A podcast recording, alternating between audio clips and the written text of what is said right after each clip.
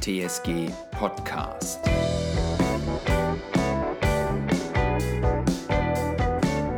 Mit Janek Gebhardt. Ja, hallo und herzlich willkommen, liebe Hörerinnen und liebe Hörer, zur zehnten Episode des TSG Talk. Zur Feier des Tages habe ich einen ganz besonderen Gesprächsgast für euch. Innen- und Sportsenator Andi Grote. Bei ihm war ich in der Behörde zu Gast in einem wunderschönen großen Konferenzraum. Wundert euch aber bitte nicht, falls ihr im Hintergrund ab und zu Geräusche hört. Wir haben das Gespräch bei geöffneten Fenstern geführt und da passiert es dann eben auch mal, dass zum Beispiel ein Schwarm Vögel vorbeizwitschert oder aber auch die Baustelle von nebenan zu hören ist. Ich hoffe, ihr habt trotz alledem ganz viel Spaß beim Anhören dieser Folge.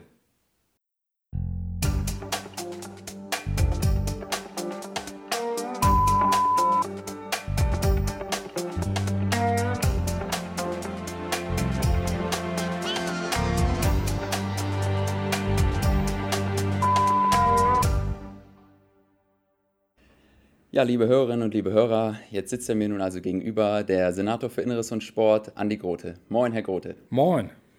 Stellen Sie sich doch zu Beginn einfach selbst einmal kurz vor. Ja, Andi Grote, ich bin äh, Sportsenator, das heißt, ähm, ich darf mich im Senat äh, der Freien Hansestadt Hamburg um den Sport kümmern. Das bin ich seit 2016 und ähm, ja, jetzt im Moment gucken wir natürlich gerade, wie wir auch den Sport gut, gut durch diese Zeit bringen. Alles klar, dann starte ich wie immer mit der wichtigsten Frage: Wie geht es Ihnen? Ja, ich glaube, so wie allen. Man ist ähm, ein bisschen, äh, bisschen Lockdown- und Pandemie müde und wünscht sich, dass es jetzt irgendwann auch mal wieder anders wird. Ja, dann starten wir rein. Bei unserem digitalen Neujahrsempfang im Januar haben Sie gesagt, wir brauchen den Sport in der Zeit des Lockdowns. Wie sieht es da bei Ihnen aktuell aus? Schaffen Sie es, den Sport in den Alltag ja, zu alltäglich? Ich könnte auch mehr Sport gebrauchen in den Zeiten des Lockdowns. Bei, bei mir ist es ein bisschen ja, ein bisschen, naja, also rudimentäre Fitness zu Hause und ansonsten vielleicht also Wochenende mit der Familie unterwegs, mit meinem kleinen Sohn auf dem Kinderspielplatz und überhaupt, also der ist ja sehr aktiv und dann äh, mit dem durch die Gegend zu rennen, das ist wahrscheinlich das Sportlichste, was ich im Moment mache. Okay. Den eben von mir zitierten Satz, wir brauchen den Sport in der Zeit des Lockdowns, haben Sie beendet mit, aber vor allem danach. Außerdem haben Sie von klugen Plänen für die Lockerungsschritte gesprochen. Welche Learnings konnten Sie aus dem ersten Lockdown mitnehmen, um die Öffnung nach dem aktuellen Lockdown noch reibungsloser ablaufen zu lassen? Ja, wir haben ja verschiedene Dinge, die wir uns jetzt ansehen müssen. Das eine sind tatsächlich ja die Lockerungsschritte, wenn es wieder losgeht. Das Learning ist so ein bisschen eigentlich, dass man nicht zu viele Unterschiede macht. Also dass wir nicht zu differenziert alles uns angucken und jede Sportart und Individual- und Mannschaftssport. Und also ich glaube, man wird sich auf wenige Kategorien ähm, begrenzen müssen. So haben wir es auch in der Sportministerkonferenz jetzt ja beschlossen. Also dass man einmal sagt, wir unterscheiden zwischen drinnen und draußen, wir unterscheiden zwischen mit Abstand und ohne Abstand und wir unterscheiden nach der Größe der Gruppen. Und viel mehr Unterscheidung sollte man nicht machen. Mit einer wichtigen Ausnahme, ich finde, dass wir Kinder ähm, und Jugendliche, aber insbesondere Kinder, ähm, schon nochmal privilegieren sollten und das ein oder andere im Bereich Kindersport, Jugendsport äh, vorziehen sollten. Okay, können Sie da auch ungefähr schon einen Zeitplan sagen? Also wie lange wird es von dem von der einen Stufe zur nächsten Stufe dauern? Ist das jetzt schon. Unsere Pläne sind immer so gut, wie diese Pandemie planbar ist, ehrlich gesagt. Es hängt alles äh, vom Infektionsgeschehen ab. Wir sind alle schon im Lockerungsmodus und müssen jetzt feststellen, dass seit einer Woche äh, im Grunde genommen die Zahlen wieder schlechter werden. Heute haben wir äh, 374 äh, neue Infektionen in Hamburg gehabt, sind äh, jetzt fast bei 80 wieder in der Inzidenz. Wir waren schon mal bei 60. Also ähm, wenn sich der Trend fortsetzt und in den, äh, ähm, nächst, in den nächsten Tagen und Wochen, dann wird es natürlich länger dauern. Wenn wir mit einer kleinen na, das ist im Prinzip jetzt die dritte Welle und die Frage ist, wie hoch wird die? Und danach bemisst sich dann auch, wann, wann kommen wir in die Lockerungsschritte rein und, äh, und wie schnell können die auch hintereinander gesch äh, ähm, geschaltet werden. Und wir wünschen uns natürlich alle, dass es, dass es bald äh, soweit ist. Ja, dann haben Sie auf dem Neujahrsempfang noch zwei Themen angesprochen, über die ich auch gerne mit Ihnen sprechen würde. Als erstes geht es da um das von Ihnen in den Raum gestellte Gutscheinsystem, ähm, um Mitglieder mhm. wieder zurückzugewinnen. Das klingt im ersten Moment ja nach einer sehr guten Idee.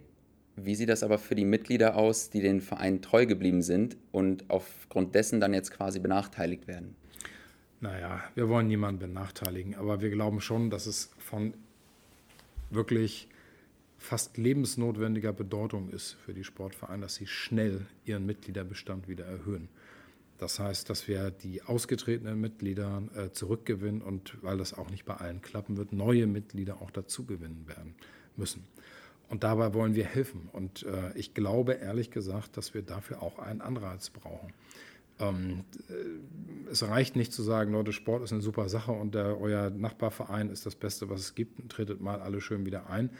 Ein Teil wird das machen, aber wir brauchen schnell hohe Zahlen. Und deswegen denke ich, ist es auch legitim zu sagen, derjenige, äh, der, das, der jetzt wieder eintritt, kriegt mal eine Begünstigung. Ob das jetzt der Verzicht, äh, gerade bei denen, die äh, lange Mitglied waren, dann ausgetreten sind, ob man dann eine Aufnahmegebühr nochmal erheben muss, ähm, das muss man sich wirklich überlegen oder ob man mal für drei Monate ein paar, es mal Dinge günstiger gibt oder mal man, man ohne Mitgliedsbeitrag oder mit vergünstigt oder was auch immer man anbieten will. Ich finde, das muss man auch mit den Vereinen entwickeln und so ein Paket, so ein, so ein, so ein Gutschein, der kann ja auch bei jedem Verein anders eingelöst werden. Es kann ja immer was anderes dafür geben.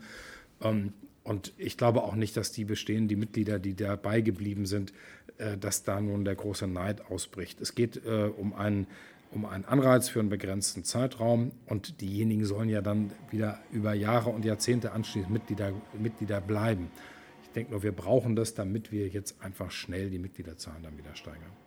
Das andere Thema ist der von Ihnen in der fiktiven Rolle als Bundeskanzler gemachte Gesetzesvorstoß. Da haben Sie vorgeschlagen, eine Art ärztliches Rezept auf Bewegung auszustellen. Das Rezept würde dann Bewegungsmangel bekämpfen und so langfristig äh, die Gesundheit fördern. Damit sind natürlich im ersten Schritt hohe Kosten verbunden. Ich vermute mal, die sollten dann die Krankenkassen tragen. Genau. Sehen Sie, sehen Sie aber da nicht die Gefahr, dass die Krankenkassen die dann an die Versicherten über die Zusatzbeiträge zum Beispiel abwälzen? Naja, also das war ja so eine Frage. Ähm, na, ähm, sagen Sie doch mal ganz spontan, wenn Sie hier äh, na, für einen Tag König von Deutschland wären, was würden Sie denn dann machen für den Sport? Und ehrlicherweise finde ich das schon ein Thema. Ja, ähm, denn wir wissen alle, welche gesundheitlichen Effekte äh, Sport auch hat. Ob es nun Reha-Sport oder präventiver Sport ist, wir wissen alle, was, welche, welche riesigen Gesundheitsgefahren mit Bewegungsmangel äh, einhergehen. Das ist alles in Studien hinlänglich äh, nachgewiesen. Und ich glaube, die Kassen äh, würden ja sich äh, Kosten äh, bei den jeweiligen Versicherten zu späteren Zeitpunkten auch ersparen. Deswegen wäre es, denke ich, schon gut, dass ähm, ja, da mehr in die, in die Abrechnungsfähigkeit gegenüber den Kassen äh, zu kommen mit solchen gezielten, gesundheitsfördernden Bewegungsangeboten. Ich hielte das für eine kluge Idee. Ja. Dann kommen wir nochmal zu einem ganz anderen Thema, und zwar zum Hockeyplatz der TSG. Da hat Ihr Staatsrat, Herr Holstein, bei mir hier im Podcast im Mai 2020 gesagt, dass er optimistisch ist, zum nächsten Neujahrsempfang gute Neuigkeiten verbreiten zu können. Er hat aber auch betont, dass es Schwierigkeiten mit der damit einhergehenden Reduzierung der Sportflächen in Hamburg gibt, weil der Hockeyplatz dann ja in Schleswig-Holstein liegen würde. Jetzt war der nächste Neujahrsempfang vor ungefähr zwei Monaten. Haben Sie eventuell gute Neuigkeiten für unsere Hockeyabteilung? Naja, wir haben das ja nicht in der Hand. Es ist ein bisschen, also es steuert natürlich ganz stark der Bezirk und in der, in der Konstellation, an die wir bisher alle gedacht haben, ähm, ging es ja sehr stark um die Verknüpfung mit einem Wohnungsbauprojekt. Und nach allem, was wir jetzt gehört haben, wird dieses Wohnungsbauprojekt so nicht mehr stattfinden.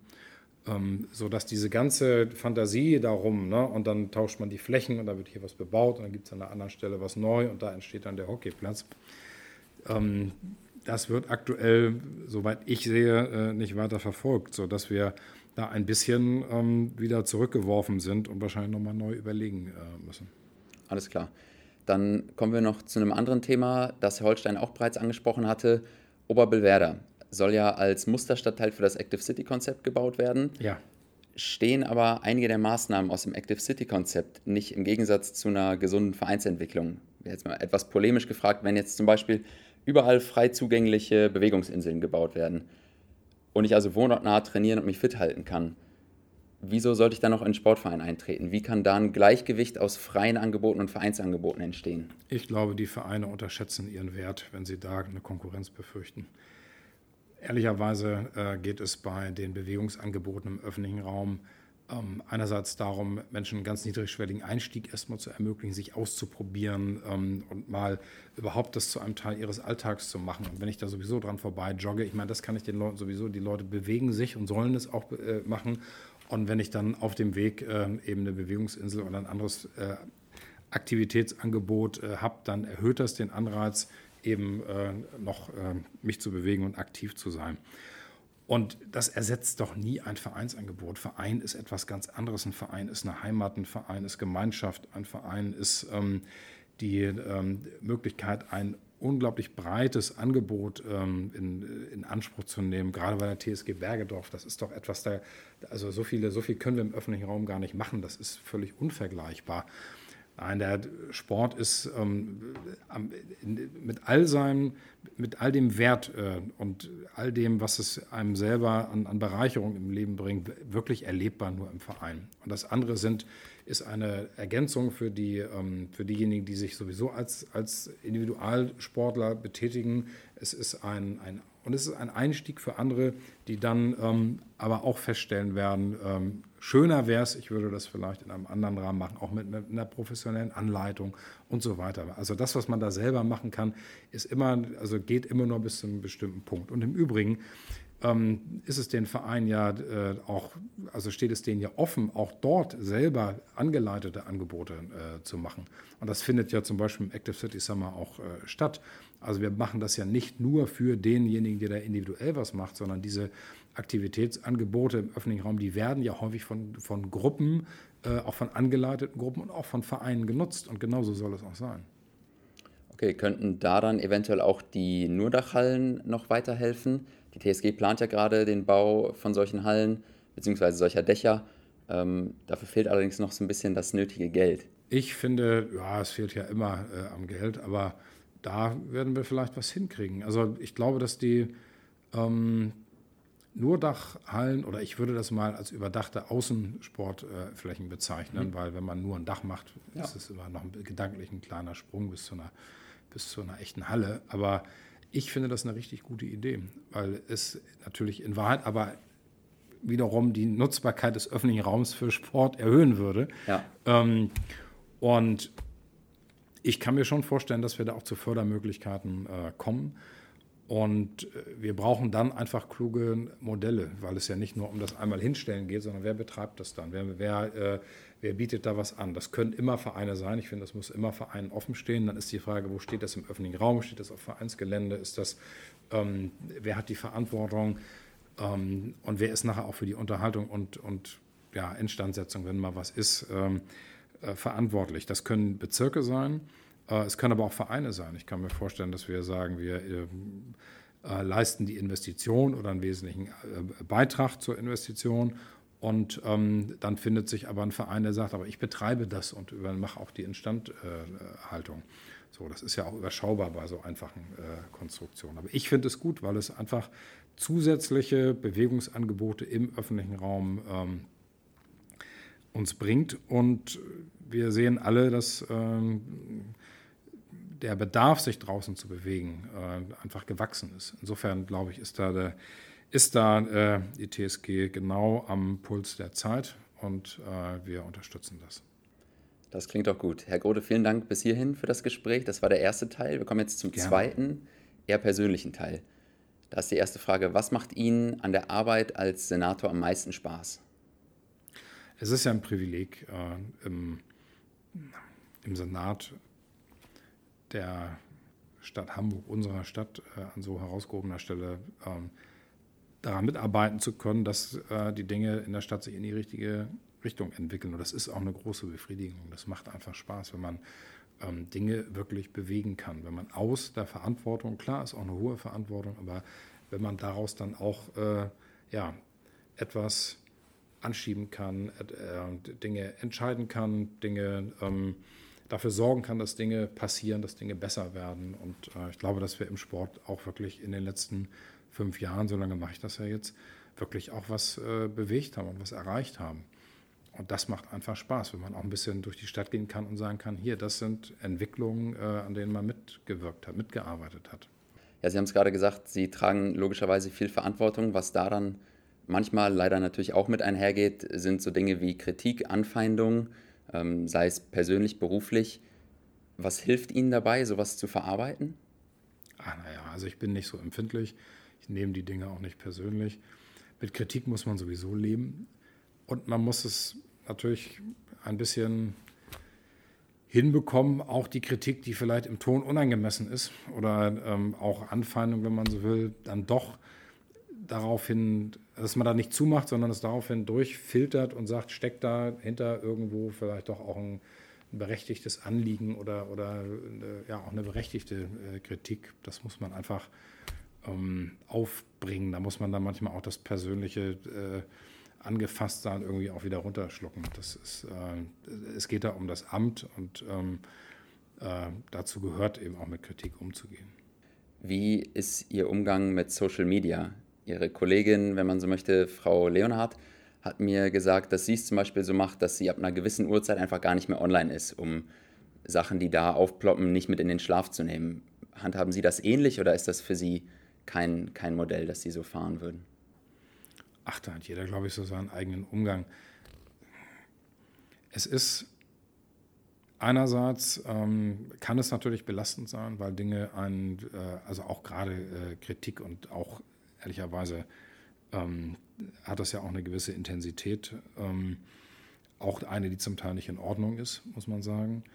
Ähm, das trifft einen dann natürlich viel unmittelbarer. Ne? Früher hat man einen Brief gekriegt oder es wurde mal protestiert oder so. Jetzt hat man das, spielt sich das alles auf dem eigenen Social Media Account ab. Aber auch da, auf der anderen Seite nutz, also nutzen wir es natürlich auch und ähm, versuchen auch ähm, was über unsere Arbeit und, und äh, Botschaften ähm, ja auch zu transportieren darüber. Und es ist eben ein sehr viel direkterer Austausch mit allen, allen Vor- und Nachteilen. Ja. Dann in eine andere Richtung. Welche Sportart könnten Sie gerne richtig, richtig gut? Boah, viele. ähm, vielleicht. Mh, hm, also Segeln wäre schon ganz schön. Also ich bin durch sehr wasseraffin. Ähm, habe es aber bisher nur zum, zum normalen Sportbootführerschein gebracht. Das ist ja, da rümpft ja jeder Segler die Nase äh, zurecht auch. Ähm, und das würde ich schon gerne gut können. Ne? Weil ich immer, immer wieder, man ist immer mal wieder auf dem Boot und ja, aber so richtig kann man es eben nicht. Das könnte ich gerne. Und ehrlich gesagt, obwohl ich schon lange Ski fahre, so richtig gut kann ich das auch nicht. Das, äh, das wäre auch schon, das würde ich auch gerne besser können. Okay. Dann spielen wir jetzt noch ein kleines Entweder-Oder-Spiel. Da werde ich Ihnen immer zwei Antwortmöglichkeiten geben und Sie müssen mhm. sich für eine entscheiden. Wenn Sie Ihre Antwort erklären wollen, können Sie es gerne machen. Mhm. Geht los mit Büsum oder Hamburg? Ach, mal so, mal so. Also ich möchte keines von beiden äh, ver, vermissen. Das ist für mich eine, eine, Ergänzung. Das ist ja auch beides ist ein Teil meines Lebens. Das kann ich nicht, kann man nicht sagen, eines fällt jetzt mal raus. Okay. Nordsee oder Ostsee? Nordsee. Yoga oder Fußball? Ja, Fußball. Alster oder Elbe? Elbe. Krafttraining oder Ausdauertraining? Auch beides. Gehört beides zusammen. Kann man nicht. Ähm, ich würde sogar noch sagen, also äh, Koordination und Funktionstraining ist fast, fast noch der dritte Weg. Ist fast, ist fast noch wichtiger. Okay, dann, weil ich sie eigentlich nicht rauslassen möchte aus den okay. Fragen und sie bei Büsum oder Hamburg schon rausgelassen habe, okay. nehme bei Kraft oder Ausdauer jetzt die dritte Komponente, die Sie genannt haben. Das lasse ich dann durchgehen. Okay. Selber machen, Marathon oder Triathlon? ja, wahrscheinlich dann doch eher Marathon. Okay, reden oder zuhören? Ja, ich, ja, ich glaube, ich rede ziemlich viel. Ich kann aber auch zuhören, aber Sie wollen ja keine Entweder-Oder, äh, also es soll ja eine Entweder-Oder-Antwort sein. Sommer oder Winter? Na, Sommer. Reisen in die Vergangenheit oder in die Zukunft? Mit zunehmendem Alter reist man schon auch mal äh, häufiger in die Vergangenheit, aber eigentlich reise ich lieber in die Zukunft. Lesen oder Fernsehen? Vom Wollen äh, lieber lesen, in praktischen Umsätzen äh, ist es dann doch häufig Fernsehen. Kiss oder Udo Lindenberg? Kiss. Wein oder Bier? Bier. Twitter oder Instagram? Twitter ist inhaltlicher, politischer, Insta ist natürlich ähm, emotionaler, visueller. Am Ende wahrscheinlich, wenn ich mich entscheiden müsste, eher Twitter. Okay. Soldat oder Jurist? Oh, Jurist. Jurist oder Politiker? Das Jurist wird man nie ganz los. Ich könnte jetzt sagen, Politiker ist kein richtiger Beruf. Jurist ist ein Beruf und äh, Politik ist immer auf Zeit. Aber im Moment ruht die Juristerei und ich bin äh, sehr zufrieden in politischen Ämtern. Also im Moment ist es die Politik. Rot oder grün? Na, rot. Rot oder schwarz? Rot. Grün oder schwarz? Rot. Grün oder schwarz? Sie haben ja dritte Option akzeptiert. ja, einmal, aber kein zweites Mal. Ja. Ach, dann wahrscheinlich eher grün. Okay. Erster Bürgermeister oder Bundeskanzler? Senator der Freien Hansestadt Hamburg. Das ist ja auch wieder eine dritte Option, das geht ja nicht. Also wenn ich dann, gut, wenn ich mich entscheiden muss, ähm, würde ich lieber in Hamburg bleiben. Das hat Frau Leonhardt auch gesagt. HSV oder St. Pauli? Darf ich als Sportsenator ja nicht beantworten. Bevor ich Sportsenator wurde, hatte ich mehr Verbindung äh, zu St. Pauli. Und da bin ich Okay. Mitglied. Also das ist schon. FC St. Pauli oder FC Silbersack?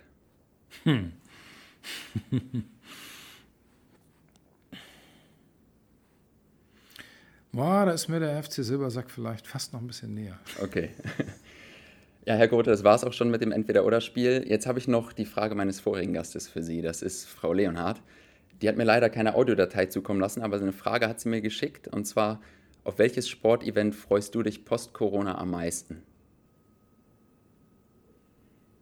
Tja.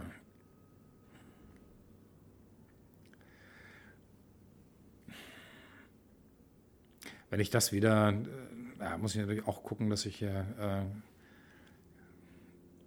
keinen bevor oder benachteilige. Aber wenn ich ehrlich bin, habe ich ein bisschen, also am, äh, im Stadion am Roten Baum, also äh, Tennis am am Beachvolleyball. Ich würde schon, das war ein richtig cooles Beachvolleyball-Event wieder am Roten Baum. Das wäre schon, Ja. hätte ich eine gewisse emotionale äh, Präferenz. Ja, sehr schön. Dann würde ich Sie jetzt noch bitten, dem nächsten Gast eine Frage zu stellen. Da der nächste Gast aber noch nicht feststeht, können Sie es gerne so machen wie Frau Leonhardt und mir die Frage nachreichen. Oder Sie lassen jetzt eine allgemeine Frage hier. Ich lasse mal die, also ich versuche es mal mit einer allgemeinen Frage. Ähm, kann ja, wenn ich weiß, wer der nächste Gast ist, vielleicht verändere ich die dann ja noch. Okay. Aber jetzt würde ich vielleicht schon mal fragen, eine Frage, die sich, glaube ich, jeder ein bisschen stellt. Von alledem, was unser Leben verändert hat in der Corona-Zeit, was davon würde man gerne behalten? Ja, spannend. Das nehme ich, das nehme ich auf jeden Fall so mit. Damit sind wir jetzt auch tatsächlich schon am Ende. Ich bedanke mich für das schöne Gespräch. Sehr Letz- gerne. Die letzten Worte gemacht. sollen Ihnen noch gehören. Ach, vielleicht, da das ja der Podcast der äh, TSG Bergedorf ist, wünsche ich einfach nur, also ich wünsche natürlich der TSG, dass sie gut durchkommt und ähm, wir äh, ja, schnell, schnell rauskommen jetzt aus dieser, aus dieser Zeit. Ähm, und ich, also alle, die jetzt, die zuhören und die Mitglieder sind, die sollen es gefälligst bleiben. Und alle, die es nicht sind, sollen es werden. Wunderbar, danke.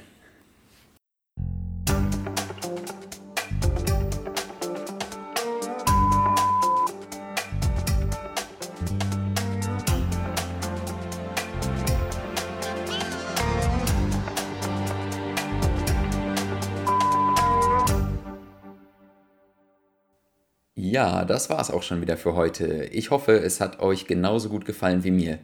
Wie immer gilt, dass ich Feedback und Anregungen gerne unter podcast.tsg-bergedorf.de entgegennehme. Und an dieser Stelle möchte ich euch gerne auch noch ein weiteres neues Format der TSG ans Herz legen. TSG Aktuell heißt unsere kürzlich ins Leben gerufene Sendung, bei der wir in kurzen Filmen aktuelle Geschehnisse rund um die TSG vorstellen. Schaut doch mal rein, ihr findet die Sendung nicht nur auf dem YouTube-Kanal der TSG, sondern natürlich auch auf unserer Homepage www.tsg-bergedorf.de.